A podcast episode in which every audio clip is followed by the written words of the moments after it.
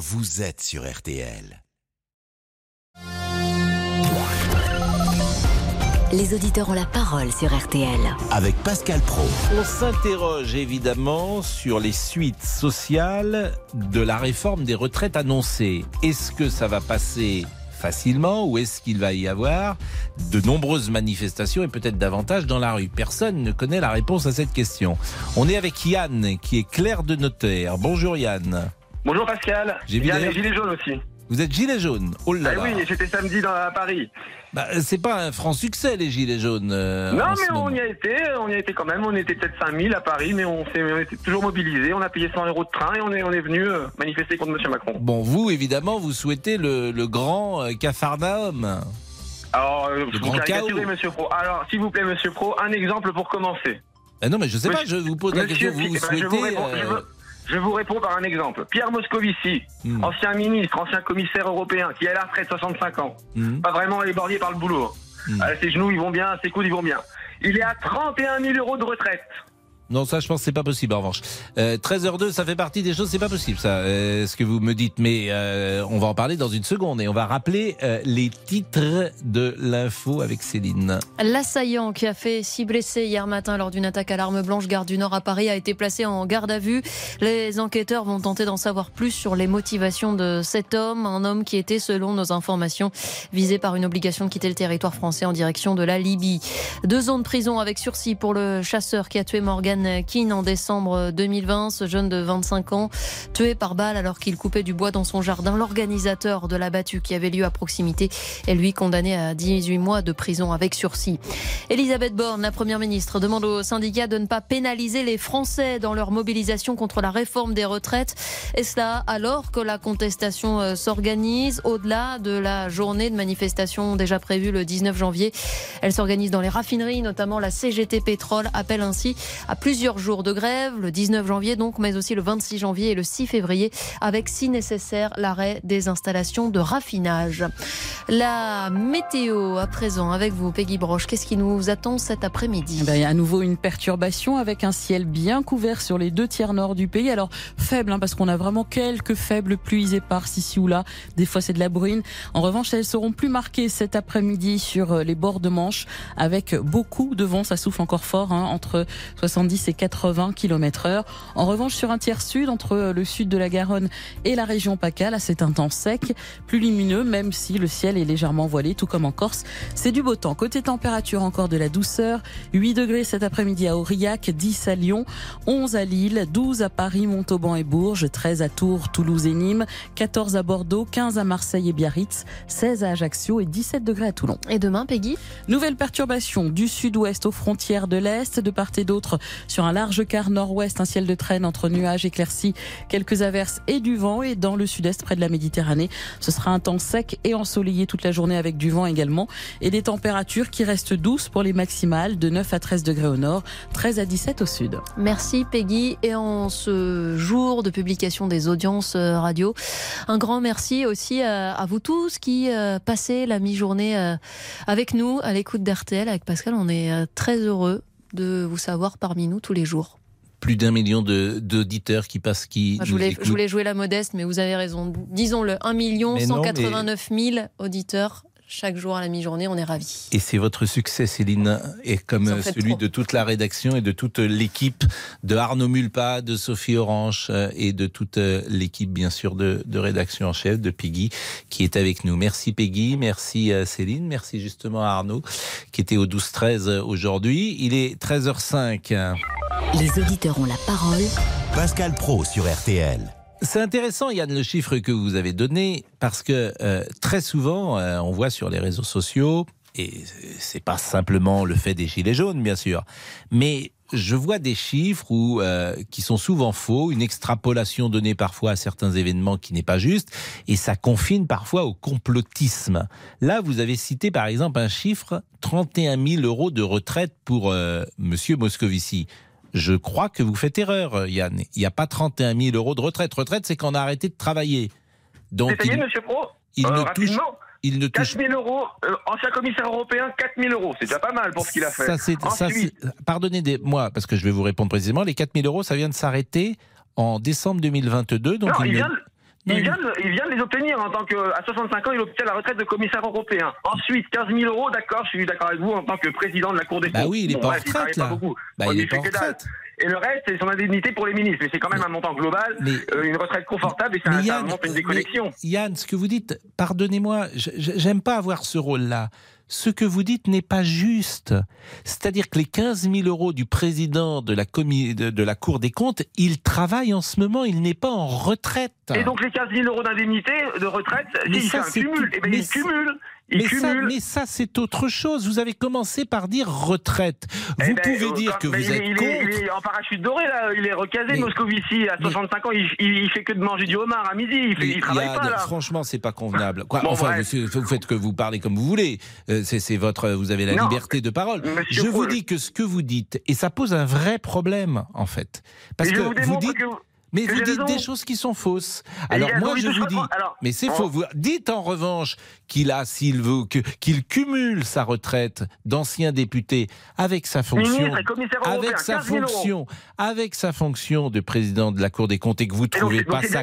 donc- Et Yann, est-ce qu'on peut, 31 000 est-ce euros, que je peux 15 000, on est parler. Non mais Yann, si vous voulez, je vous donne la libre antenne et puis je vais prendre Non, manger un petit je vous, sandwich. écoute, je vous écoute, monsieur Pro. Moi, j'essaye toujours d'être factuel et d'être, euh, comment dire, le plus honnête intellectuellement. Je vous assure. Euh, Bon, il a bien 15 000 euros de retraite à l'heure actuelle, on est d'accord, par contre. Non, il a pas, à Il 15 a 000 combien euros alors de si, retraite. ben là, Mais si, c'est détaillé par Mediapart, c'est détaillé par des journaux quand même euh, Ben, qui sont dans le débat public, c'est pas du Alors, je vais vous dire, par exemple, vous avez parlé euh, de son- sa retraite d'ancien de, de, de Commissaire européen. de Bon, sachez que cette retraite, elle est transitoire pendant les trois années qui suivent la fin de son mandat. Et après, ça s'arrête. Donc, ça vient de s'arrêter pour lui en décembre 2022. Donc, vous voyez, ce que vous dites, n'est- c'est pas à vie, ça. Ce que vous appelez la retraite, qui était de l'ordre de 4 000 4 000 euros, euros. c'était une somme, euh, une indemnité dite transitoire. Oui, bah, Alors- le maçon de mon village, il aimerait bien avoir ses 4 000 euros transitoires. hein. Mais c'est pas le problème, Yann. Bon, bref, est-ce qu'on peut parler des raffineries, monsieur Pro? Bah, si vous voulez. Eh ben oui, alors le cafarnaum, non. Euh, cette réforme des retraites, la France profonde, la France périphérique, on est contre. Euh, la retraite, c'est le patrimoine de ceux qui n'ont rien. Et ce gouvernement, Monsieur Macron, s'attaque à la classe moyenne, à la, France de peu. Et on va être mobilisé dans la rue, à vos côtés des syndicats. Et euh, le 19, grosse mobilisation, jour de grève. Le samedi d'après, grosse mobilisation à Paris. On sera dans la rue, mais on connaît, on sait comment ça se passe. Il y aura une grosse mobilisation au début, puis le gouvernement va jouer la stratégie du pourrissement. Donc il faut des actions concrètes. Il faut vraiment euh, plier ce gouvernement en deux semaines, faire une grève générale, tout bloquer pendant deux semaines que ce gouvernement cède et pas céder à la division et vraiment être tous unis, euh, de droite, de gauche, euh, gilet jaune, gilet rouge, vert, ce que vous voulez, mais il faut être unis contre ce gouvernement qui franchement attaque la classe moyenne comme il ne l'a jamais fait. Mais Yann, moi, je vous réponds toujours la même chose. Et il y a eu des élections au mois de mai dernier. Que vous pensiez ce que vous pensez, ça s'entend, mais vous êtes minoritaire. C'est-à-dire que ça s'appelle la démocratie. Et Emmanuel Macron a été réélu avec 65% des voix. Eh ben Euh, moi, Monsieur Pro, je vais vous répondre. Je vais vous répondre comme la dernière fois. Il a été élu avec 20% des voix. Au Mm. deuxième tour, c'était la stratégie du chaos. On choisit soit Madame Le Pen, soit Monsieur Mélenchon pour diaboliser et pour dire c'est moi ou le chaos. Et donc les 20% que représente Macron sont toujours au pouvoir, comme Sarkozy et Hollande, qui sont la même chose. Eh bien, euh, Yann, c'est là qu'on n'est pas d'accord parce que ces 20%, comme vous dites, c'est toujours plus que ce que vous représentez vous. Et, et, et si on n'accepte pas les règles de la démocratie, eh bien, euh, ça peut, euh, ça peut me, me choquer parce que euh, on peut, euh, on peut aussi faire ce que les supporters de Bolsonaro ou de Donald Trump ont fait. Hein. On peut aller euh, tenter le coup d'État. Euh, Peut-être que c'est au fond le grand soir dont vous rêvez. Moi, je pense qu'il y a des règles dans les démocraties représentatives et que le- l'élection euh, en fait partie. Euh, simplement, vous allez rester avec nous parce que vous allez pouvoir échanger avec Alain, bien sûr, euh, qui est traiteur à Saint-Nazaire, qu'on a un petit peu assez des grèves. Puis moi, j'aime pas être forcément dans ce rôle-là parce que je peux aussi entendre ce que dit Yann, je peux entendre les difficultés euh, de ceux qui sont en difficulté, précisément, notamment sur le plan financier. Et euh, je peux entendre tout ça. Et nous pouvons d'ailleurs entendre tout cela. À tout de suite. Jusqu'à 14h30 Les auditeurs ont la parole sur RTL avec Pascal Pro. Jusqu'à 14h30 Les auditeurs ont la parole sur RTL. avec Pascal Pro. Et Laurent Tessier, que je salue, bonjour. Bonjour Pascal, bonjour à tous. Allez-vous manifester, faire grève contre la réforme des retraites? La CGT Pétrole a appelé à plusieurs jours de grève les 19 et 26 janvier ainsi que le 6 février avec, je cite, si nécessaire, l'arrêt des installations de raffinage. La première ministre Elisabeth Borne appelle les syndicats à ne pas pénaliser les Français. Alors, craignez-vous toute une série de blocages? Va-t-on revoir les longues files d'attente aux stations-service? Éric Cellini est le coordinateur national du syndicat pour Total Énergie. Si l'ensemble des professions euh, nous rejoignent dans ces mouvements, non seulement il n'y aura pas d'expédition de produits, mais euh, de toute façon, euh, même dans les stocks existants, le produit ne pourra pas sortir parce que il sera bloqué par les gens des dépôts, par les transports, etc. Tout dépend effectivement de l'ampleur de l'ampleur de la mobilisation par ailleurs. Éric Cellini interrogé par Arnaud Touche pour RTL. Vous pouvez réagir au 32 10 3 2 1 0 sur votre téléphone. Alors Yann, c'était intéressant d'ailleurs l'exemple de Pierre Moscovici. Je rappelle qu'il est président de la Cour des comptes et qu'il n'a pas euh, comment dire, refusé, euh, ou en tout cas, il, n'a pas euh, il a continué d'avoir euh, le cumul avec les pensions qu'il avait en tant que député, alors que son prédécesseur, qui était Didier Migaud, lui avait renoncé précisément au nom de l'exemplarité à percevoir sa pension de député et par souci d'exemplarité. Alors ce que fait Pierre Moscovici est parfaitement légal, mais c'est vrai que pour un haut représentant de la fonction publique, ça peut choquer ceux qui euh, sont en difficulté aujourd'hui. C'était pas tout à fait exact ce que disait Yann, mais sur le principe, il y a de quoi effectivement s'émouvoir. En revanche, Alain qui est là, qui est traiteur, qui habite euh, Saint-Nazaire, euh, souhaitait entamer le dialogue avec Yann. Bonjour Alain. Bonjour euh, Monsieur Pro, bonne année. Bonne année à vous, belle et heureuse année à vous. Qu'est-ce que vous avez ah bah, à dire à Yann? Bah, j'ai à dire qu'on va encore nous, euh, enfin moi je suis traiteur, ça veut dire que j'ai besoin d'un véhicule pour aller livrer. Alors quand on sait que, bah, en ce moment, euh, vous le savez, euh, la marchandise coûte très cher, tout augmente et tout. Si en plus on nous bloque les stations-service, je peux pas mettre d'essence dans mon véhicule pour aller livrer. Comment je fais quoi? Je veux dire, il y a d'autres moyens que de bloquer la France parce qu'on y va droit là, c'est prévu. Hein. on va nous bloquer, on va, moi mon chiffre d'affaires, eh ben ils vont prendre une claque dans la tronche et puis je peux même mettre la clé sous la porte. Est-ce qu'ils se rendent compte de ça monsieur? Est-ce qu'il se rend compte qu'il y a une France qui travaille et puis il y a une France, c'est toujours les mêmes qui font grève CGT, CFDT, FO. Je suis bah, pas contre. On n'a jamais vu un cuisinier descendre dans la rue, on n'a jamais vu un traiteur descendre dans la rue, on n'a jamais vu des maçons descendre dans la rue. On voit la SNCF, on voit. Euh, c'est toujours les mêmes. Ce sont toujours les mêmes. Ah, Yann, lui, il est clair de notaire. C'est pas la profession qui manifeste oui, le plus, mais il est euh, gilet jaune. Donc, euh, voilà. Bah, excusez-moi, oui, j'avais entendu ça. Oui, c'était ça que je cherchais. oui, gilet jaune. Il est gilet jaune et c'est vrai qu'il y a une sorte de. Pardonnez-moi de le dire comme ça, hein, Yann. Moi, ce qui me frappe chez les Gilets jaunes, c'est une sorte de haine obsessionnelle que vous avez contre Emmanuel Macron. On peut le dire comme ça. Yann. Il est là, Yann il est reparti Oui, je suis là. Je suis oui, je dis qu'il y a une forme de haine obsessionnelle que vous développez contre Emmanuel Macron. Mais non, mais pas du tout. regardez, Monsieur Alain, qui est traiteur, sa facture d'électricité, elle a explosé. Mais nous, on a été manifesté aussi pour ça. Par exemple, samedi dernier, le prix du marché, le marché européen, on en demande la sortie.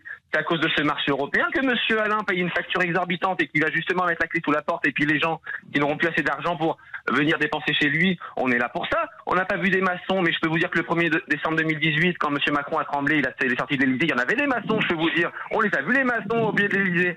On les a vus sur les Champs-Élysées, mais ils ont été matraqués et borgnés et ils ont peur de ressortir dans la rue, mais on va, on va, on va retourner au charbon. De toute façon, le le, le, sport national en France, c'est une mouche qui pète, on fait la grève. Et on fait la grève tout le temps. On, on, sort du corona. Écoutez bien, on sort du corona. On doit se relever les manches. Moi, j'ai des enfants de 16 et un de 19 ans.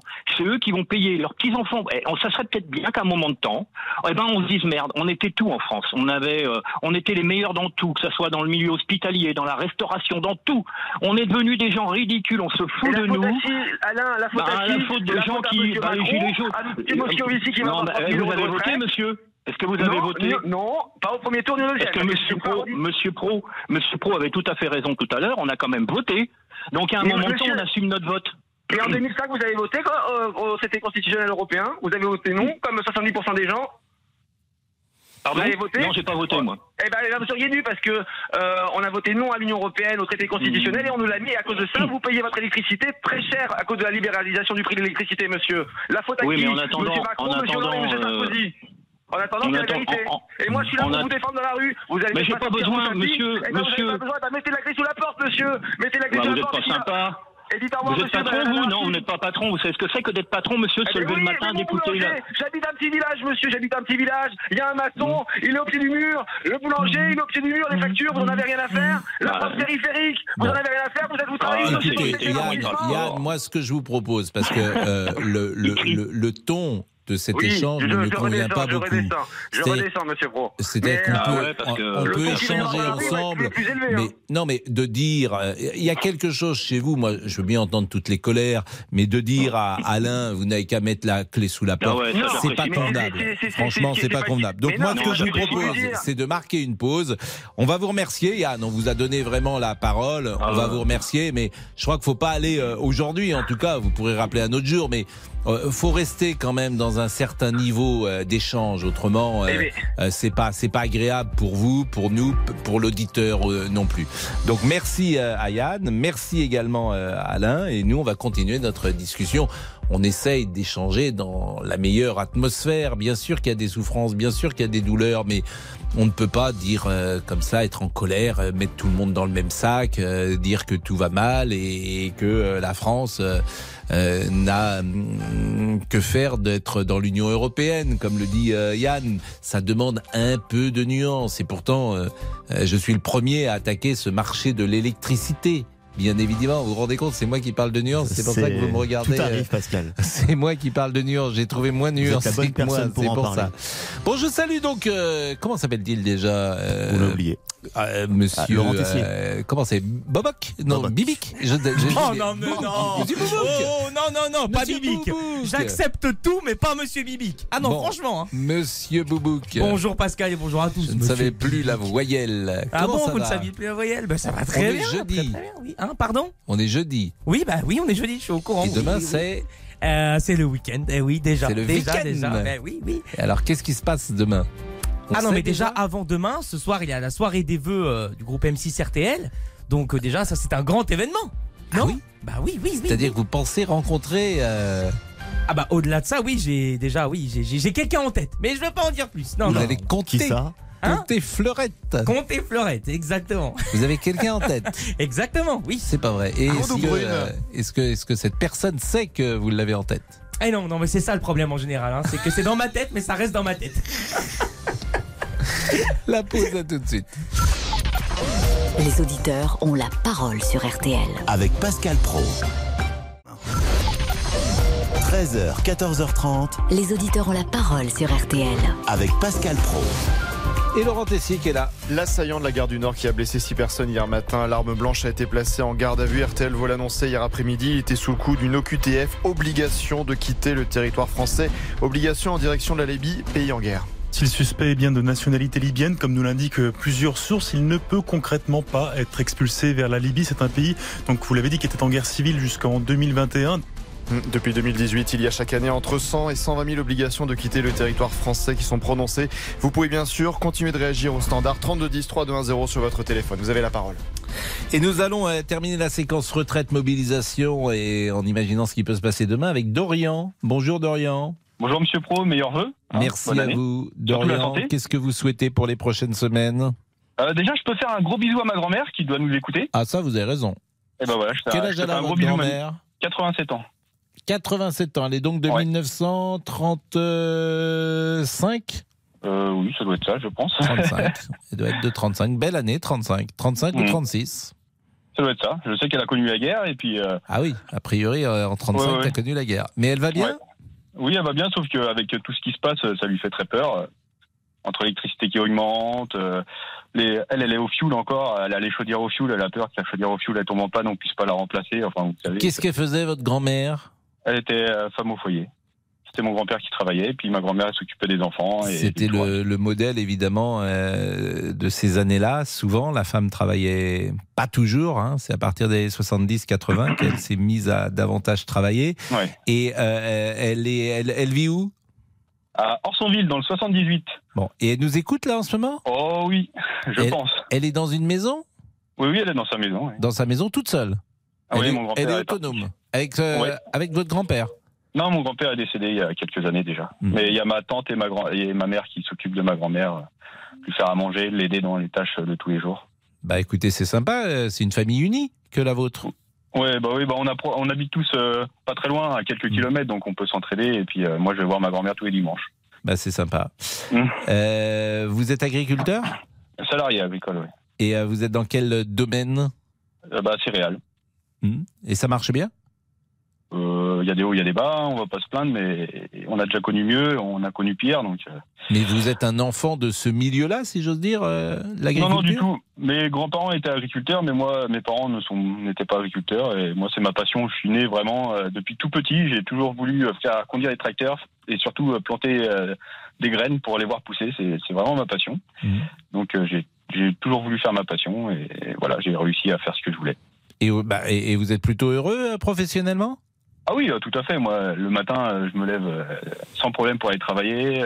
Je fais des heures pas possible. Des fois, je fais 12, 13 heures par jour. Ça me dérange pas. Il n'y a pas du tout de souci. Par contre, j'aimerais bien avoir ma retraite à 60 ans, vous voyez. Pas 64. Oui, non, mais moi, je, je, je, je, je peux, je peux comprendre. Mais euh, les journées de mobilisation, vous les imaginez d'abord, vous, vous les souhaitez? Oh, bah, bien sûr. Et puis, je vais y aller, je pense. hein. Vous allez défiler? Ah bah oui. Mm. Attendez, euh, moi, il est hors de question que je travaille jusqu'à 64 ans. Je travaille dans un métier difficile. Avant euh, d'être agriculteur, j'étais bûcheron. Donc, euh, je peux vous dire que c'était dur aussi. Oui, c'était Euh, encore plus dur, même bûcheron. Oh non, parce qu'agriculteur, euh, tout le monde pense qu'on est dans le tracteur, mais on fait pas un tiers de l'année dans le tracteur. Le reste, euh, c'est de la mécanique, c'est de la maçonnerie. Enfin, on fait plein de choses. Agriculteur, c'est un métier euh, très divers. Donc, on fait plein de Vous choses. avez commencé à quel âge? 19 ans. bah, 19 et 43, ça fait 62 Ouais, Pourquoi 62, mais d'ici là, euh, ça sera plus encore. Ça va être Ah non, 64. bah euh, non. euh, je veux dire, Dorian, a priori, vous, si mais même vous avez 62, commencé... monsieur Pro, moi, il est hors de question que je travaille jusqu'à 62 ans. Ah bon? Même si c'est ma passion, ah bah bien sûr, j'ai envie d'être à la retraite en bonne santé et pouvoir profiter de ma famille. Je me vois pas à 62 ans encore travailler. Mais aujourd'hui, vous partiriez à quel âge? À 64 ou 62, oui, par là. Non, mais aujourd'hui, euh, avant la réforme, avant la réforme, parce que vous avez 30 ans, c'est bien ça. Donc vous êtes né, 34. pardon, Je suis né 80 J'ai 34 ans, je suis né en 88. en 1988. Donc Ouais. effectivement, vous, euh, Ah bah je suis en plein dedans, moi. Oui, ça c'est bien évident. Mais si, si la réforme ne passe pas, vous partez à quel âge? Bah, ça doit être 60 ans. C'est Aujourd'hui une carrière longue. Bah, je, je, je sais pas. Euh, Moi, je vous pose la question. Je pensais Moi, que je pense. Ouais. Je pense. Aujourd'hui, euh, conditions de retraite et, et demain. Donc vous allez aller défiler. Bien sûr, oui. Bon. Je vais me mettre euh, en congé ou en arrêt. Enfin, pas en arrêt parce que j'ai jamais mis d'arrêt de travail, mais je vais me mettre en congé puis je vais aller défiler parce que je trouve ça euh, hallucinant de travailler encore plus, surtout euh, dans cette période-là où, vous savez, l'électricité augmente, tout augmente et on vous colle ça en plus dessus. Vous voyez, allez hop, c'est nickel, quoi. Je, ça me rend fou. On est dans un pays maintenant où on accepte tout. les, enfin, je suis un peu dépité. Franchement, je suis dépité. Je, on- on- nos ancêtres se sont battus pour avoir des droits, on a des acquis, on est en train de tout perdre. Mais alors là, euh, profondément. Et personne Alors- ne dit rien. Alors effectivement, aujourd'hui, vous pouvez demander une retraite anticipée. euh, vous pouviez partir en retraite anticipée à 60 ans ou avant 60 ans, euh, si vous avez commencé à travailler avant 20 ans, ce qui était euh, votre euh, cas. Ouais. Donc, euh, vous deviez remplir deux conditions. euh, C'était effectivement euh, avant euh, 20 ans et puis avoir une carrière pleine, bien évidemment. Euh, donc là, vous, vous allez travailler effectivement sans doute deux ans de plus. Eh bah super. ah, je suis ravi là, dis donc.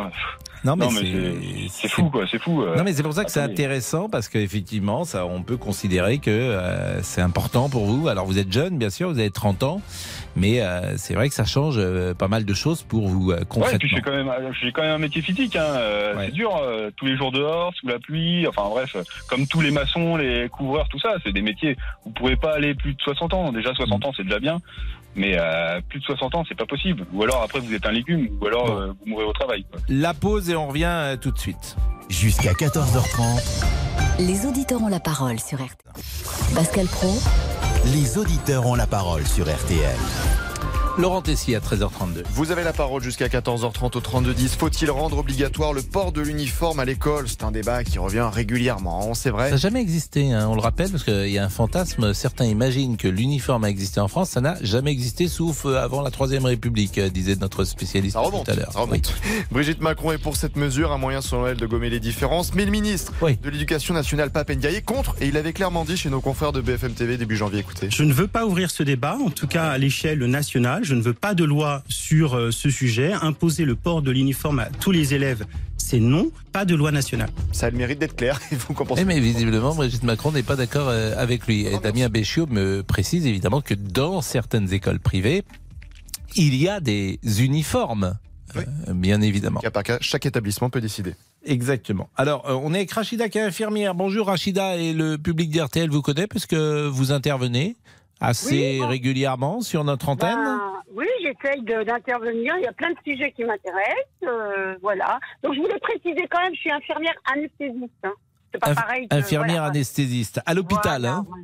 Tout à fait, à l'hôpital, public, depuis 30, euh, 34 ans, 30 ans. Bon, et vous avez envie de partir en retraite ou pas?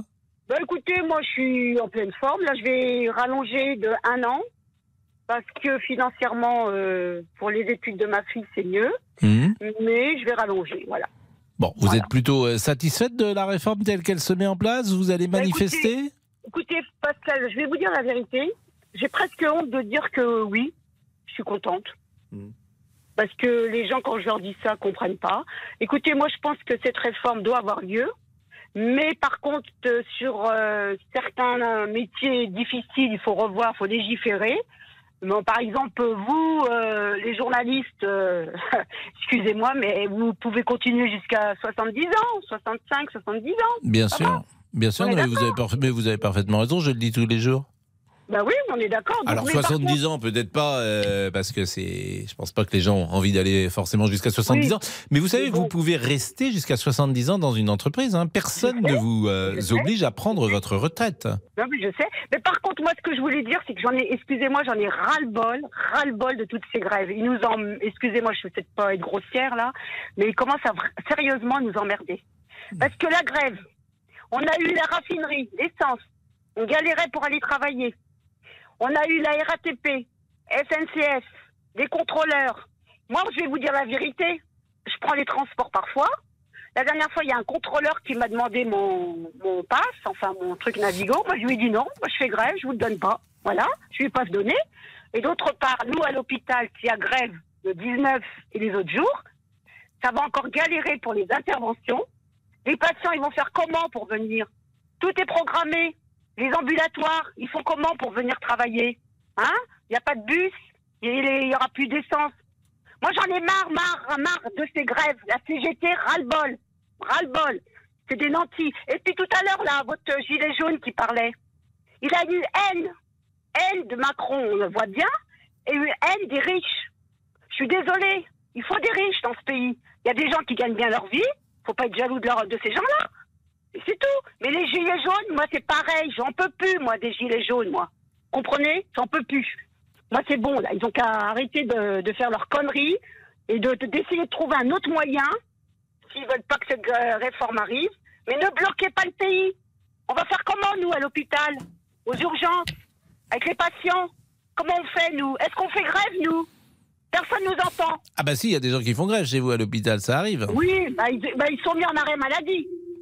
Ah, Autrement, ils peuvent pas faire grève. Non, mais c'est.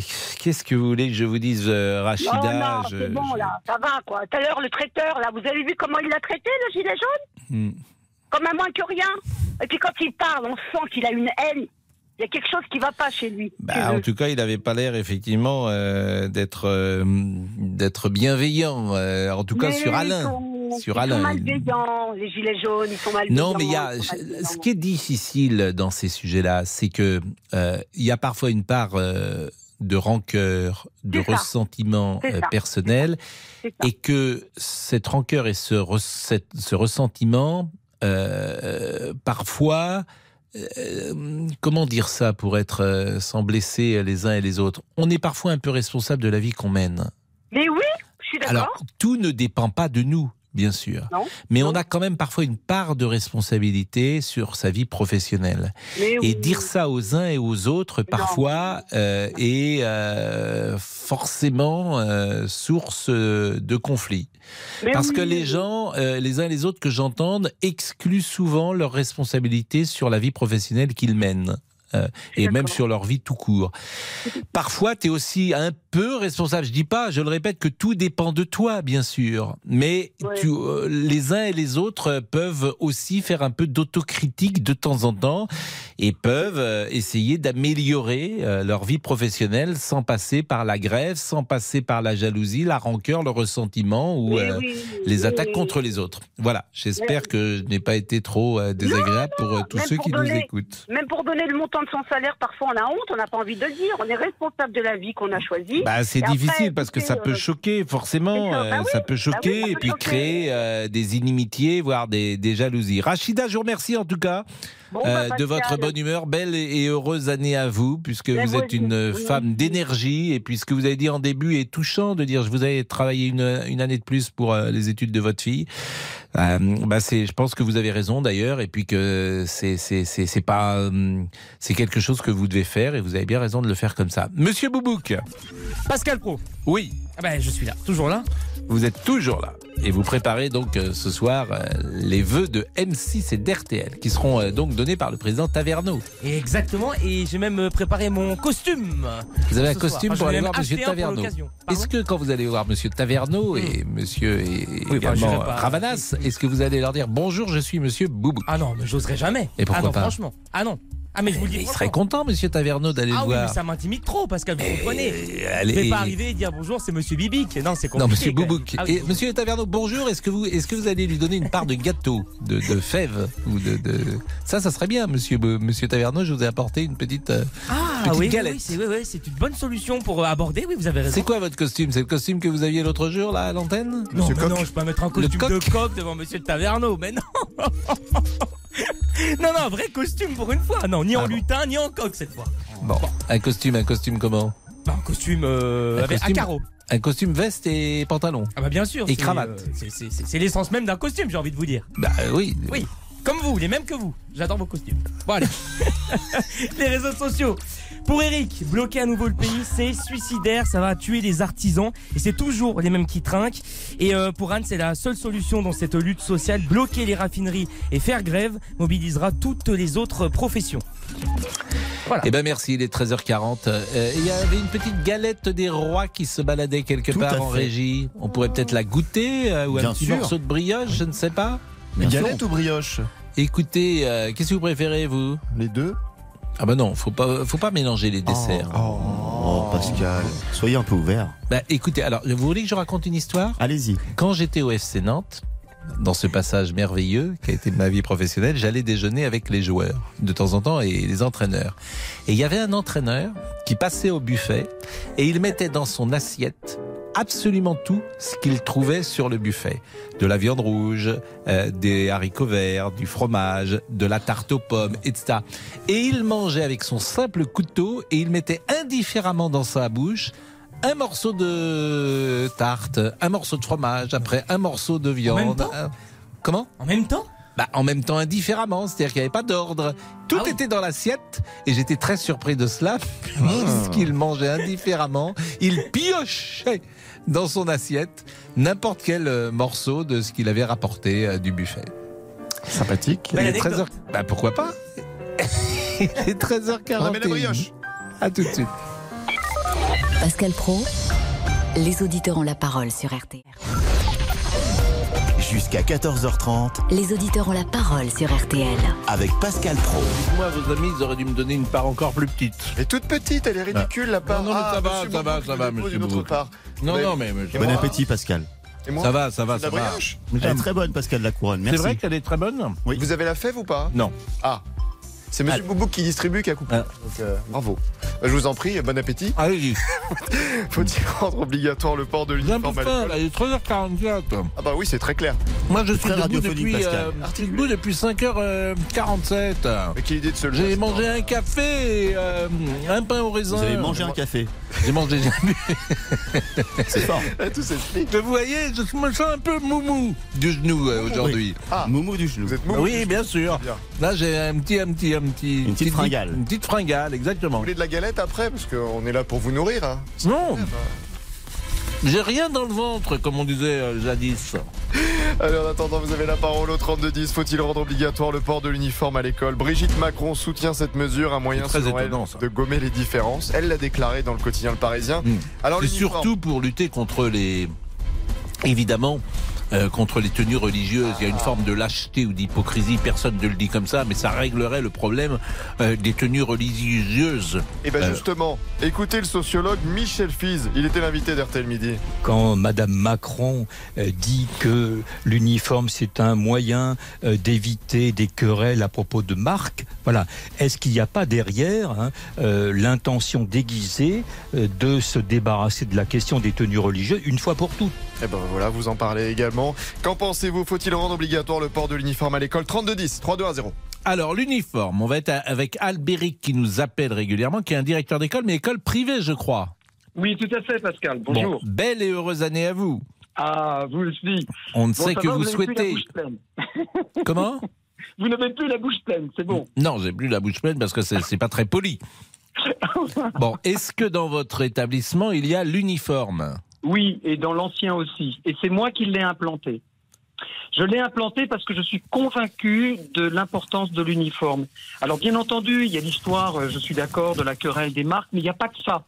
Euh, on a des styles, des styles qui sont imposés et qui se veulent parfois euh, intimi- intimidants, c'est-à-dire le style gothique, le style Lolita, le style Babacool, etc. Et donc ça forme des clans dans la cour de récréation et c'est pas bon du tout. Et qu'est-ce que vous avez vraiment- mis comme uniforme, par exemple, pour les garçons? Alors, euh, garçons et filles, euh, on leur propose un petit polo de rugby. Euh, alors moi, c'est le cours des frères montgolfiers, donc du coup, j'ai la montgolfière avec une belle bouée derrière. Et donc, Donc, ils ont euh, un polo Alors, ils ont un polo. On les surnomme euh, dans le quartier les schtroumpfs parce qu'ils sont bleus. D'accord, ils ont un polo, euh, mais ça, ils ont un polo l'été. Mais l'hiver, en ce moment, par exemple, ce matin, ils étaient habillés comment, Ah bah, les élèves. Ils ont un sweat à capuche aussi. Ils ont la tenue de sport. Hmm. euh, ils ont Oui, mais dans la classe, ils, ont, pantalon. ils sont habillés comment Dans la Ah bah, classe polo, polo, chemise ou alors polo, euh, euh, petit polo de tennis. D'accord. Mais en fait, euh, voilà. Et, Et mais- donc, mais le ils polo ont un peu froid avec un polo. Il y a, y a- il y a- il y a une petite une veste par-dessus? Oui, soit vous prenez le polo, soit vous prenez le sweat. Mais le sweat à capuche, mais bien chaud, hein. Ça équivaut un peu. Mais le polo, ah, il y a bien un polo. Le polo tout seul, il n'y a pas de veste par-dessus le polo? Non, parce que là, vous voyez le polo tout simple hein, avec la manche courte, mais euh, Hmm. dans le détail, c'est plutôt le polo de rugby qui sert de pull. Vous voyez Ah bon Et on a le sweat à capuche. Pourquoi le sweat à capuche? Parce qu'on observe aussi comment le jeune aime s'habiller. Et on va pas aller à lui faire porter des habits qu'il n'aime pas. On lui fait porter la couleur de l'école avec des habits qu'il aime. Donc, Mais et il y a pas pantalon une aussi? connotation, quoi. Oui, il y a le pantalon ou la jupe Pantalon, il est en quoi euh. Toile, Hmm. toile ou jean, toile ou jean, et c'est la couleur belge pour nous. C'est la couleur beige. Ouais, D'accord. Et c'est respecté par tout le monde? Tout le monde. De toute façon, s'ils viennent pas en uniforme, bah, ils font demi-tour, ils vont chercher leur uniforme. hein. Oui. Bah écoutez, Voilà. euh, et qu'est-ce qu'ils vous disent les élèves? Bah alors les élèves, j'en avais par exemple un qui avait 15 ans et qui me dit euh, jamais de la vie, jamais je prendrai l'uniforme. Et puis c'était le rebelle devant la famille et tout. Et puis comme ils mettent un peu de temps pour avoir l'uniforme, il faut à peu près trois semaines. Et ben à la fin des trois semaines, il était super pressé de porter son uniforme. en fait, il avait vraiment envie. Et parce qu'il appartenait à un groupe, parce qu'il n'y avait plus de distinction en tant que telle, et que finalement l'apparence s'enlevait et l'amitié était sincère. Et elle n'était pas selon le code vestimentaire. Alors par contre, il y a un petit truc que je veux vous dire, c'est que euh, l'uniforme en tant que tel ne solutionnera pas le port du voile ou pas. hein. parce que ça, c'est une autre distinction. On peut très bien avoir des gens qui ont un uniforme et il y a une demande de port de voile. Nous, on a fait le choix euh, de pas, pas de port de voile, même si on est dans le privé, parce qu'on s'aligne à la règle du jeu du public. C'est notre, c'est notre conviction et c'est accueilli euh, avec bienveillance d'ailleurs hein, par tous les parents. Ils le comprennent.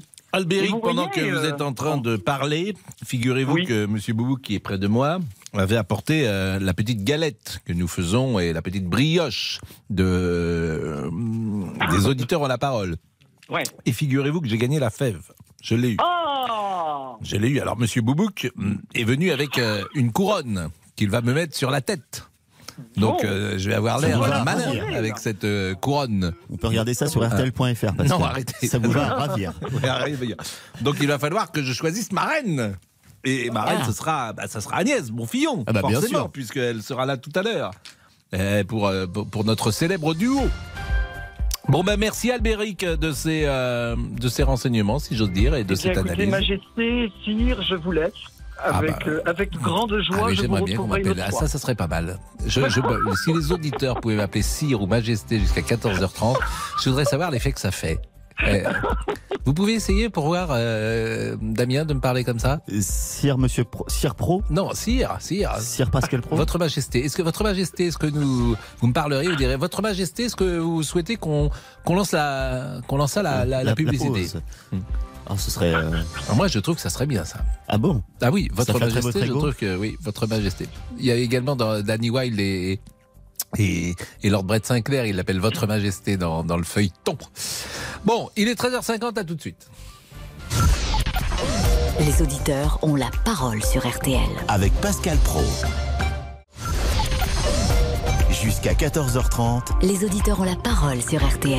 avec Pascal Pro. Je ne voudrais pas ennuyer les auditeurs avec ça, mais nous avons un dilemme, Damien Béchiot, parce que Rachel, qui est la Ah là là, responsable, du, voilà, Rachel, qui est la responsable du, du, du, du- du système, est arrivée en régie en disant ce n'est plus moi votre reine. Et je lui dis non, vous êtes mon impératrice. Oui, mais je, ne suis pas, je ne suis pas sûr que ça ait suffi, Pascal. Ben, elle est toujours là ou elle est repartie Oui, elle est toujours là. Ah bon, alors on lui dit, vous êtes notre impératrice, Euh, bien évidemment. Nous, on est quoi? Vous, Ouais, vous êtes, euh, gueux. vous êtes, euh, non, vous êtes les gueux, vous êtes, euh, Merci, vous êtes, euh, vous êtes les troubadours, vous êtes, euh, comment ça s'appelle Bouffon. Non, non, les, les- Merci, merci, Jean-Alphonse. vous êtes, euh, Les jacouilles. euh, Jacouille la fripouille. Vous connaissez cette histoire Un, jour, histoire. Louis XIV dit bouffon et tout le monde est passé à table. Bon, je vous en prie. Ah oui. Allez, redevenons sérieux. Vous avez la parole jusqu'à 14h30 au 3210. Emmanuel Macron Soyons sérieux. estime qu'il n'a pas demandé pardon à l'Algérie pour la colonisation. Alors a-t-il raison Selon le chef de l'État, dans un long entretien au point, le mot romprait tous les liens? Mais que disait déjà le président en février 2017 à la télévision algérienne? La colonisation fait partie de l'histoire française. Ce- C'est un crime. C'est un crime contre l'humanité, c'est une vraie barbarie. Et ça fait partie de ce passé que nous devons regarder en face en présentant aussi nos excuses à l'égard de celles et ceux euh, vers lesquels nous avons commis ces gestes. En même temps, il ne faut pas balayer tout ce passé. Cinq ans plus tard, Emmanuel Macron ne veut donc pas demander pardon à l'Algérie pour la colonisation. Jordan Bardella, le président du RN, a réagi ce matin chez nos confrères de LCI. Emmanuel Macron a là fait preuve d'une- schizophrénie politique, c'est-à-dire qu'il passe son temps sur tous les sujets à faire l'essuie-glace, c'est-à-dire à, à dire tout et le contraire de tout en permanence. Vous avez la parole, 3210, 3210. Mais ça sera intéressant peut-être de lui poser la question un, un jour, effectivement. Et manifestement, il a changé de position. Il s'est rendu compte que euh, ce n'était pas euh, ce qu'il fallait dire euh, il, y a, il y a cinq ans. Il est sur une position différente. L'uniforme, nous sommes avec Virginie. Bonjour Virginie, vous êtes avocate? Bonjour, Majesté. Ah. Bonne année. Je vous assure, ça fait curieux. Hein. Mais on, on y prend goût hein, très, très rapidement, bien sûr. Euh, vous habitez où, euh, Virginie? Alors, j'habite à Aberdeen, en Écosse. Ah, ça, c'est- et vous avez de la chance parce que c'est un merveilleux pays, l'Écosse. Depuis combien de temps vous êtes euh, en Écosse? Alors, depuis 17 ans. Et pourquoi vous avez atterri à Aberdeen? Et ben, le travail. Donc, Aberdeen, c'est une ville pétrolière. Donc, euh, voilà, une entreprise française m'a envoyé et en- puis on est resté. Mais j'ai l'impression que vous avez un accent désormais. Un petit Oh, ben, accent. J'espère pas. Bah, On dirait, pas, on, dirait, on dirait que vous avez un accent d'une Écossaise parlant très très bien français. C'est étrange, un, un- un Non, léger suis- accent. Ah ben non, je suis bien franco-française. Bon, vous êtes avocate? Voilà. et vous exercez donc à Aberdeen. Voilà, donc je suis juriste pour une entreprise pétrolière à Aberdeen. Bon, la, la vie est sympa en Écosse? Et c'est vraiment super. Mm. C'est super. Donc Aberdeen, c'est une petite ville. On a l'impression d'être dans un village, mais c'est très cosmopolite du fait de l'activité pétrolière, donc c'est vraiment agréable. Bon, et vous nous appelez parce que vos enfants sont à l'école et portent l'uniforme. Exactement. Et, euh, et- c'est vrai, c'est toujours dommage d'avoir le débat où ça fait la droite d'un côté pour l'uniforme et souvent la gauche qui est contre. C'est je schématise. Alors que je pense que c'est ça dépasse vraiment un débat de droite-gauche. Euh, mes enfants le portent, donc mes enfants sont en école privée, mais c'est ce que je racontais à Olivier. Toutes les écoles d'Écosse et je pense de Grande-Bretagne ont l'uniforme obligatoire à l'école. Euh, donc Public et privé Oui, public et privé. Donc la différence, c'est que le celui en école privée dans l'école primaire est un peu plus habillé. Donc mes enfants, par exemple, c'est un pantalon gris, une chemise blanche à manches longues, une cravate marine et jaune et un blazer bleu marine. Euh, Une cravate euh, à 11 ans. partir de quel âge? Depuis 5 ans, depuis l'âge de 5 ans. À Et c'est 5 une ans, ils ont la cravate Oui, et c'est une vraie cravate. C'est pas la cravate avec élastique. On- depuis l'âge de 5 ans, ils doivent apprendre à faire leur nœud de cravate seuls. Et donc l'uniforme se décline dans toutes les disciplines. Donc ils ont un uniforme pour la gym, un short et un polo. Ils ont un uniforme pour le, les sports collectifs. Donc ils font partie de l'école de, l'équipe de rugby, de cricket. Donc ils ont l'uniforme euh, de l'école. Tout n'est pas floqué du logo. Donc souvent les gens disent ça coûte cher l'uniforme. Il y a quelques pièces qui valent un peu plus cher que les autres, qui sont le polo, le blazer, le short. Qui sont Virginie, je vous interromps parce que c'est passionnant ce que vous nous dites. Mais euh, Jean-Alphonse est là, comme vous le savez, c'est l'heure de l'heure du crime. En tout cas, euh, c'est l'heure d'annoncer le programme. Donc Virginie restera euh, bien sûr après la pause avec nous. Mais Jean-Alphonse, dites-nous tout. Alors, mon cher Pascal, aujourd'hui, on va revenir sur une affaire extraordinaire par sa longueur, près de 40 ans, et par ses rebondissements successifs. C'est l'affaire Agnès Leroux à la 77, cette jeune femme, 29 ans, qui se volatilise. Elle était l'héritière d'un des plus gros casinos euh, de Nice. Qui avec Jean-Pierre Versini Euh, Non, alors il n'y aura pas Versini, euh, tonton Versini, comme on l'appelle, et Mhm. beaucoup de respect pour lui, qui était l'avocat, lui, d'Agnolet. D'Agnolet, bien sûr. Euh, on aura Maître Temim, qui est l'avocat, effectivement, de la Il famille. sera là, Maître Temim. Oui, il sera là dans un instant. Mhm. Et on aura également l'un des fils de, de Maurice Agnolet en ligne, euh, un des fils qui, qui le défend, parce qu'il y a un des deux fils qui l'a, entre guillemets, trahi, on peut dire les choses comme ça, en tout cas, qui a, qui a dit que son père était coupable.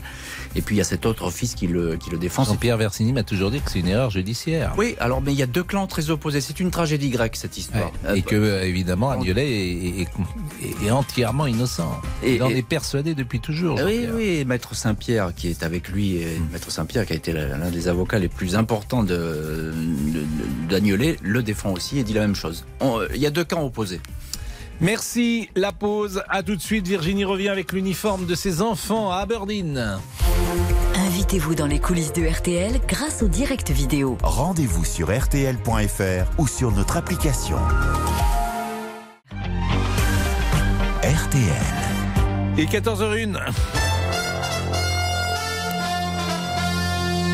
Agnès Bonfillon pour le rappel des titres. Deux ans de prison avec sursis et une interdiction de chasser à vie. Voilà ce à quoi l'homme qui avait tué Morgan Keane, 25 ans en 2020, a été condamné.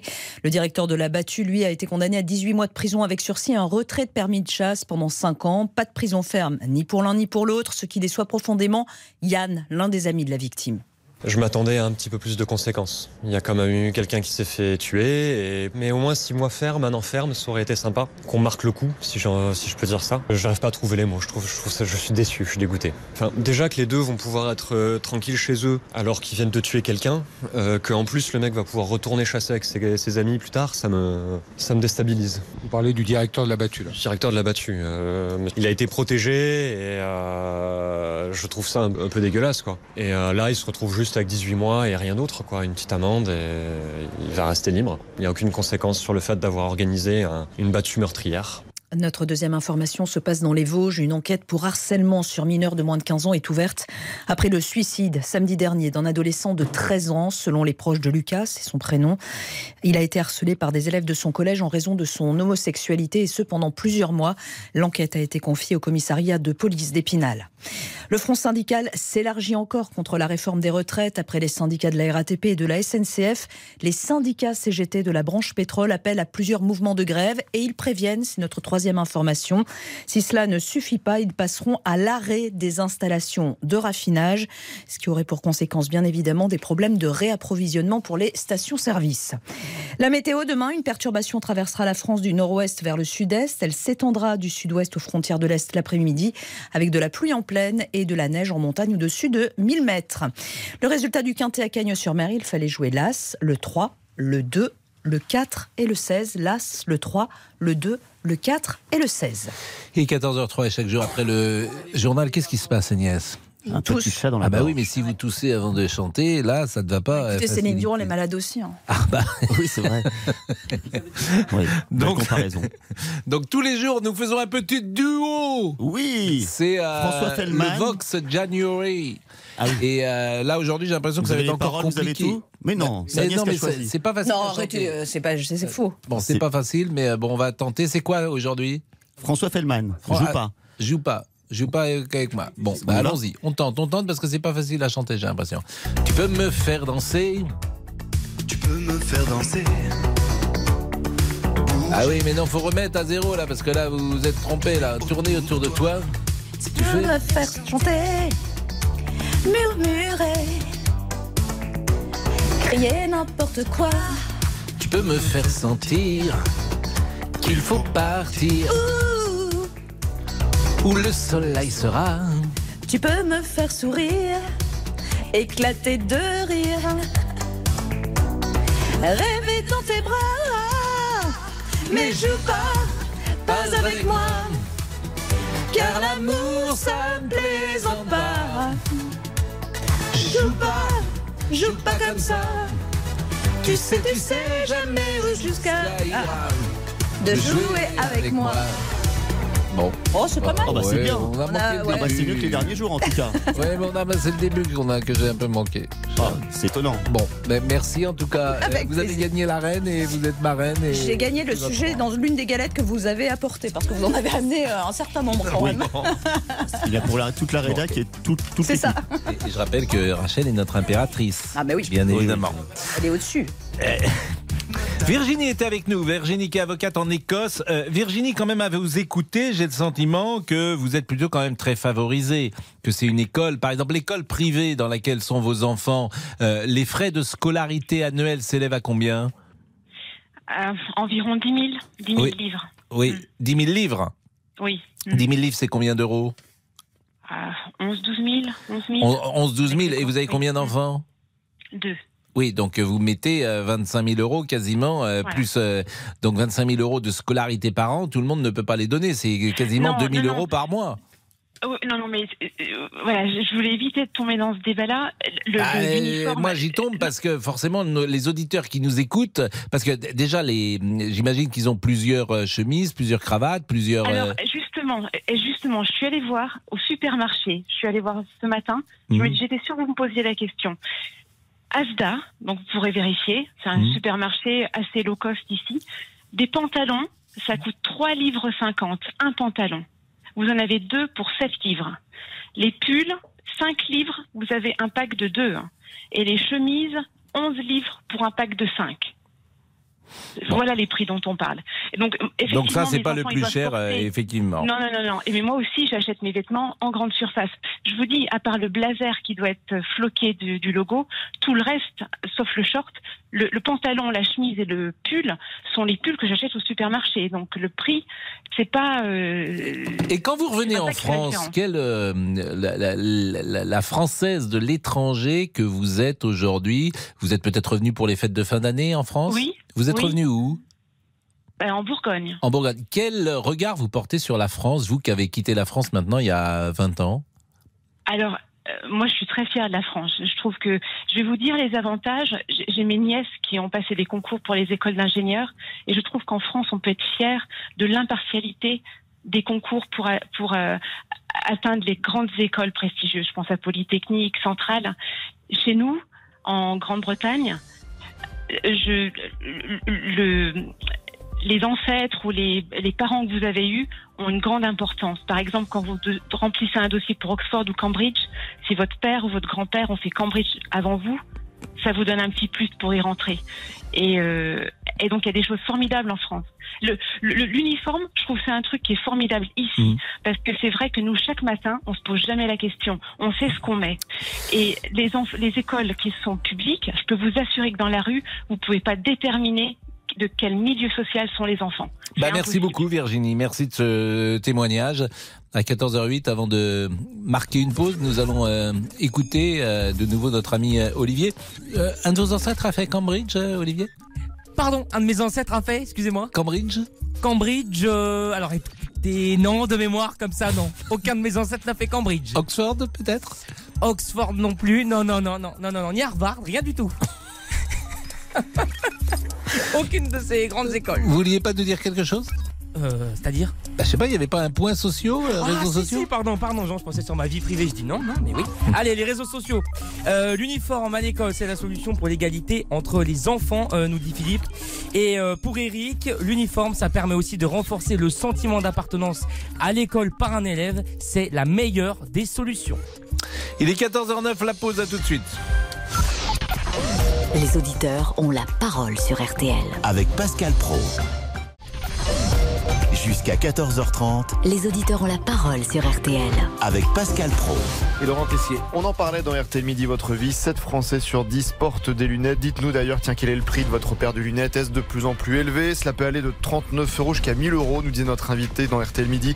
440 euros en moyenne, verre et monture. Et serons-nous de plus en plus nombreux à en porter Bah sûrement, Laurent Lévy, le président fondateur du groupe Optical Center, était l'invité du journal. Le téléphone rend myope. Ça veut dire qu'auparavant, on regardait pour lire de près à 45 cm. Aujourd'hui, c'est 35 avec le téléphone. Et les 10 cm d'écart font en sorte que les gens deviennent myopes ou révèlent leur myopie plus rapidement. Ce qui veut dire qu'il va y avoir de plus en plus de myopes d'un côté.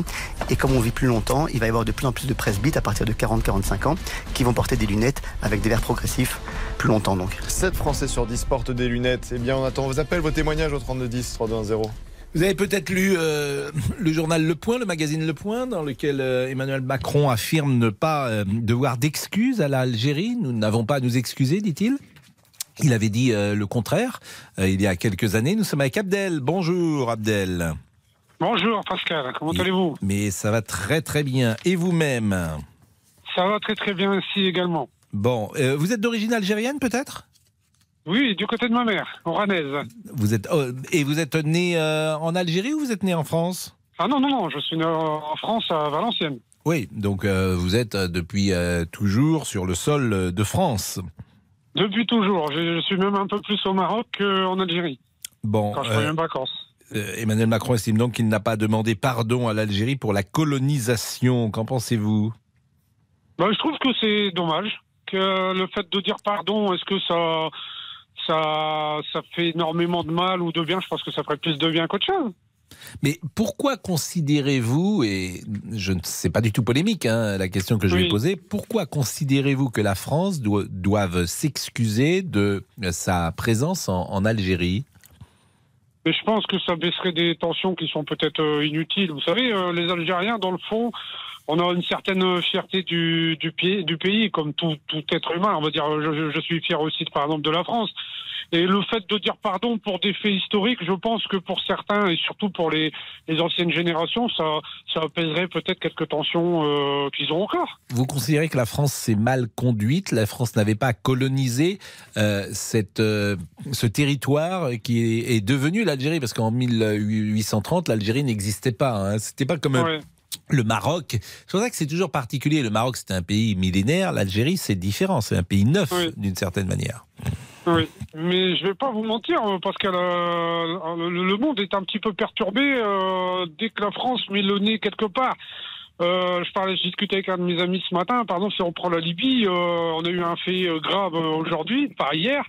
Euh, malheureusement, quand on regarde ce que la France a fait à la Libye, euh, voilà, euh, c'est des, des pays que, bizarrement, euh, dans peut-être dans quelques années, on leur dira euh, est-ce qu'on doit présenter des excuses euh, aux Libyens pour ce qui s'est passé? La France, elle est intervenue en Libye pour, euh, en Libye pour libérer les Libyens.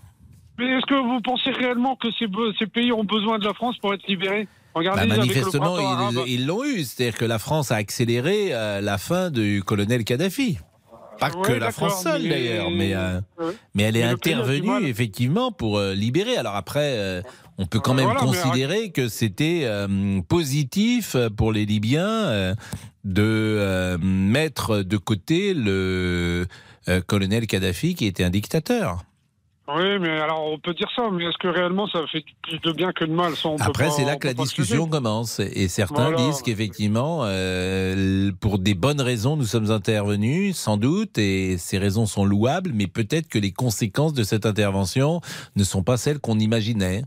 Exactement. C'est pour ça que peut-être pour l'Algérie, le fait de simplement dire un pardon, Hmm. euh, je pense que ça ferait énormément de bien. C'est, je ne pense pas que ça nuirait sur n'importe quelle euh, n'importe quelle relation entre l'Algérie et la France.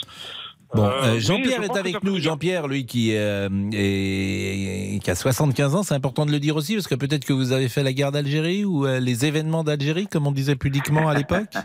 Pas du tout, j'étais Pas trop du tout. Vous étiez trop jeune, oui, 75 ans, effectivement. C'est la classe 55. euh, en, fait, les- la guerre voilà. d'Algérie a commencé euh, en, En, en 54. en 54 avec ce qu'on a appelé la Toussaint Rouge et, et Oui, oui, cette, je connais très bien. cette mort de ces deux enseignants. Et puis ça s'est terminé Oui, avec les accords d'Évian. Il n'y a pas eu que ça, il n'y a pas eu que ça. Il y a eu plein d'événements sur le territoire en même temps. Bien sûr. Pour montrer cette insurrection euh, était généralisée. Bon, qu'est-ce que vous bref. en pensez, vous? Alors, pour euh, quelques mots, demander pardon pour la colonisation, je trouve ça absurde et ridicule, même si ça peut choquer dans les termes que j'emploie, mais je vais m'expliquer. Euh, si vous voulez, je vais prendre un petit peu de hauteur. L'histoire de l'humanité n'a été que colonisation depuis la nuit des temps, je dirais. Les colonisateurs d'hier seront et sont les colonisés d'aujourd'hui. hein. Donc, euh, faut-il demander aux Romains d'avoir colonisé la Gaule? Et je dirais même les conquérants arabo-berbéro-musulmans qui ont conquis une partie de l'Espagne, et d'ailleurs ont conquis aussi le Maghreb, ils sont restés là en Espagne de 711 à 1492, et je dirais volontiers les termes que j'ai employés après Jésus-Christ. Bon, Jean-Pierre, on va marquer une pause, mais je ne souhaiterais pas qu'on qu'on fasse euh, effectivement euh, l'histoire de la colonisation à travers les siècles. Ce qui m'intéresse, c'est est-ce que euh, les Français doivent s'excuser ou pas. Et puis, je crois comprendre euh, avec votre phrase, les colonisateurs sont les colonisés d'aujourd'hui. Je, je mets en garde parce que je, je crois deviner ce que vous voulez dire et, et- et soyons prudents euh, sur euh, ce type de phrase qui euh, est une phrase peut-être qui n'est pas faite pour apaiser les choses, si vous me permettez. 14h18, on revient tout de suite et on vous donne la parole. Les auditeurs ont la parole sur RTL. Avec Pascal Pro. Les auditeurs ont la parole sur RTL. Avec Pascal Pro. Monsieur Boubouk Allez, nos réseaux sociaux. Marie-Françoise euh, nous écrit depuis qu'Emmanuel Macron est élu, il ne cesse de se mettre à genoux. Ça suffit maintenant. Pour Yves, il ne faut pas s'excuser. La France est tout le temps en train de le faire. Et on termine avec Nathalie qui pense que ça atténuerait au contraire certaines tensions. Et on termine donc euh, l'émission sans doute avec Jean-Pierre. Euh, Jean-Pierre, la alors, je vais, question. recentrer, je- oui, je vais recentrer mon, mes propos. hein. Je reviens sur, je reviens sur la, sur la repentance donc de Monsieur Macron. Donc, pour une fois, je suis d'accord avec lui. euh, il a bien fait de pas s'excuser. Par contre, quand il avait fait une erreur grossière en disant que la colonisation était un crime contre l'humanité, c'était une erreur grossière. Alors bon, il est peut-être bon économiste et financier, mais enfin, il manque de culture historique, je dirais. Bon, euh, parce qu'il faut reconnaître que euh, agiter le chiffon rouge, l'État algérien a l'habitude d'agiter le chiffon rouge de manière périodique euh, sous le nez des Algériens en parlant de la colonisation. On sait très bien qu'également politiquement parlant, c'est une manière un peu de faire diversion pour faire un petit peu masquer ses propres difficultés internes. Ça, c'est une méthode bien connue. Voilà, voilà ce que je peux dire. Donc, pas de repentance. C'est l'effet historique. Ça remonte. euh, Comme je l'ai dit, vous avez mal interprété mes propos, Monsieur Pro. Quand j'ai parlé de colonisateurs d'hier et de colonisés d'aujourd'hui, je faisais aucune allusion, aucune. Je me plaçais sur un plan historique dans sa globalité depuis la nuit des temps. C'était des mouvements humains. euh, un coup c'est les uns, un coup c'est les autres. Moi, quand j'étais au lycée, on apprenait pas ça à la colonisation, on appelait ça les grandes conquêtes. Bon, avec la conquête, euh, la conquête des Grecs, les Romains, les machins. Voilà, en gros. Voilà. Mais comme on arrive à la fin de l'émission, je peux pas développer. Hein. Mais non, mais euh, c'est toujours intéressant. Euh, Je pense que pour tout vous dire, euh, François Mitterrand déjà avait développé cette idée. la France n'a pas à s'excuser. Il l'avait, dé- il l'avait développé cette idée évidemment après ce qui s'était passé. Au moment de Vichy. Et au contraire, par exemple, Jacques Chirac avait euh, présenté ses excuses. Donc c'est à chaque fois deux euh, positions Ouais, mais- possibles que doit avoir euh, la France. Et, On est dans la et c'est tambouille pour ça des que ce politi- débat On est dans la tambouille des politiciens, là, évidemment. Quoi. Bah non, c'est aussi des positions de principe, disons-le. En tout cas, merci beaucoup, Jean-Pierre. Arrive à l'instant l'excellent euh, Laurent Tessier qui va Ah, nous faire. euh, à merci, Majesté. qui va nous faire à l'instant le débrief. 13h, 14h30. Les auditeurs ont la parole sur RTL. C'est l'heure du débrief de l'émission par Laurent Tessier. Allez-vous manifester, faire grève contre la réforme des retraites? Yann sera dans la rue. On sera dans la rue, on sait comment ça se passe, il y aura une grosse mobilisation au début, puis le gouvernement va jouer la stratégie du pourrissement. Donc il faut des actions concrètes, il faut vraiment plier ce gouvernement en deux semaines, faire une grève générale, tout bloquer pendant deux semaines que ce gouvernement cède. Alors la CGT Pétrole a appelé à plusieurs jours de grève. C'est trop pour Alain, traiteur en Loire-Atlantique. Il y a d'autres moyens que de bloquer la France, parce qu'on y va droit, là, c'est c'est prévu. Hein. Euh, on va nous bloquer, on va, moi, mon chiffre d'affaires, eh ben, ils vont en prendre une claque dans la tronche, et puis euh, je peux même mettre la clé sous la porte. Est-ce qu'il se rend compte de ça, ce monsieur? Est-ce qu'il se rend compte qu'il y a une France qui travaille, et puis il y a une France, c'est toujours les mêmes qui font grève CGT, CFDT, FO. Et Alain a eu une formule très spontanée, écoutez. Le sport national en France, c'est une mouche qui pète, on fait la grève. Et on fait la grève tout le temps. Un aussi qui est très spontané, c'est Monsieur Boubou qui porte désormais un nouveau surnom grâce à vous, Pascal. Euh, monsieur. Ah, Laurent Tessier. euh, comment c'est Boboc Non, Bibic Je- je- Oh non, mais non Monsieur Boubouk. Oh non, non, non, pas Monsieur Bibic. J'accepte tout, mais pas Monsieur Bibic C'est un concept ça, monsieur Bibic. Sinon, aujourd'hui, Pascal est arrivé avec deux galettes, une brioche pour nous faire plaisir et aussi pour remplir son estomac. Hein. Port de l'uniforme. il est 3h44. Ah bah oui, c'est très clair. Moi, je suis debout depuis, euh, suis debout depuis 5h47. Mais quelle idée de se J'ai mangé un café, et, euh, un pain au raisin. Mangé un café. J'ai mangé jamais. Et comme par hasard, qui a eu la fève aujourd'hui? Et figurez-vous que j'ai gagné la fève. Je l'ai eu. Je l'ai eu. Alors, Monsieur Boubouk est venu avec euh, une couronne qu'il va me mettre sur la tête. Donc, euh, je vais avoir l'air malin avec cette euh, couronne. La fève a été trouvée vous avez eu, Pascal, une demande très intéressante. Si les auditeurs pouvaient m'appeler Sire ou Majesté jusqu'à 14h30, je voudrais savoir l'effet que ça fait. Euh, vous pouvez essayer pour voir, euh, Damien, de me parler comme ça? Sire Monsieur Pro, Sire Pro? Non, Sire, Sire. Sire Pascal Pro? Votre Majesté. Mesdames, Messieurs, Pascal Pro, le roi. Mais nous alors en régie, quel titre avons-nous obtenu? Écoutez bien, notamment Jean-Alphonse Richard. Vous, vous êtes, euh, gueux. vous êtes, Les euh, non, vous êtes les gueux, vous êtes, euh, Merci, Pascal. vous êtes, vous êtes les troubadours, vous êtes, comment ça s'appelle euh, Non, non, Oh, les, les- merci, Merci Jean-Alphonse. Mais, mais Pascal Pro, roi, ça a l'air de vous plaire au vu de vos premières réactions au standard. Bonjour Virginie, vous êtes avocate Bonjour, Majesté. Ah. Bonne année. Je vous assure, ça fait curieux. Hein. C'est- on met- mais on, on y prend goût, hein, très très rapidement, bien sûr. Allez, le débrief pour aujourd'hui, c'est terminé. Vive le roi Vive le roi Lion C'est l'histoire de la vie. Le cycle éternel. Majesté. C'est à vous. C'est un marquis, Jean-Alphonse. Ouais, voilà. Le divin marquis, comme on disait, mais enfin, c'est ça. Oui, notre- c'est- autre chose, le divin marquis, si vous Enfin, on n'est pas loin du crime. Euh, dans l'heure du crime, tout de suite, euh, on revient sur l'affaire Agnès Leroux, la disparition d'Agnès Leroux. Euh, bien mystérieuse affaire, tout de suite, dans l'heure du crime euh, sur RTL. Bonjour, c'est Ophélie Meunier. Le journal inattendu sur RTL. Chaque samedi, retrouvons-nous pendant une heure en direct sur RTL à 12h30 pour le journal inattendu. Les informations du jour avec les reportages éclairants de la rédaction et un invité qui nous livre son regard sur l'actualité. Le journal inattendu, c'est tous les samedis en direct à 12h30 sur RTL. Vous avez manqué une émission? Retrouvez-la sur rtl.fr et l'application RTL.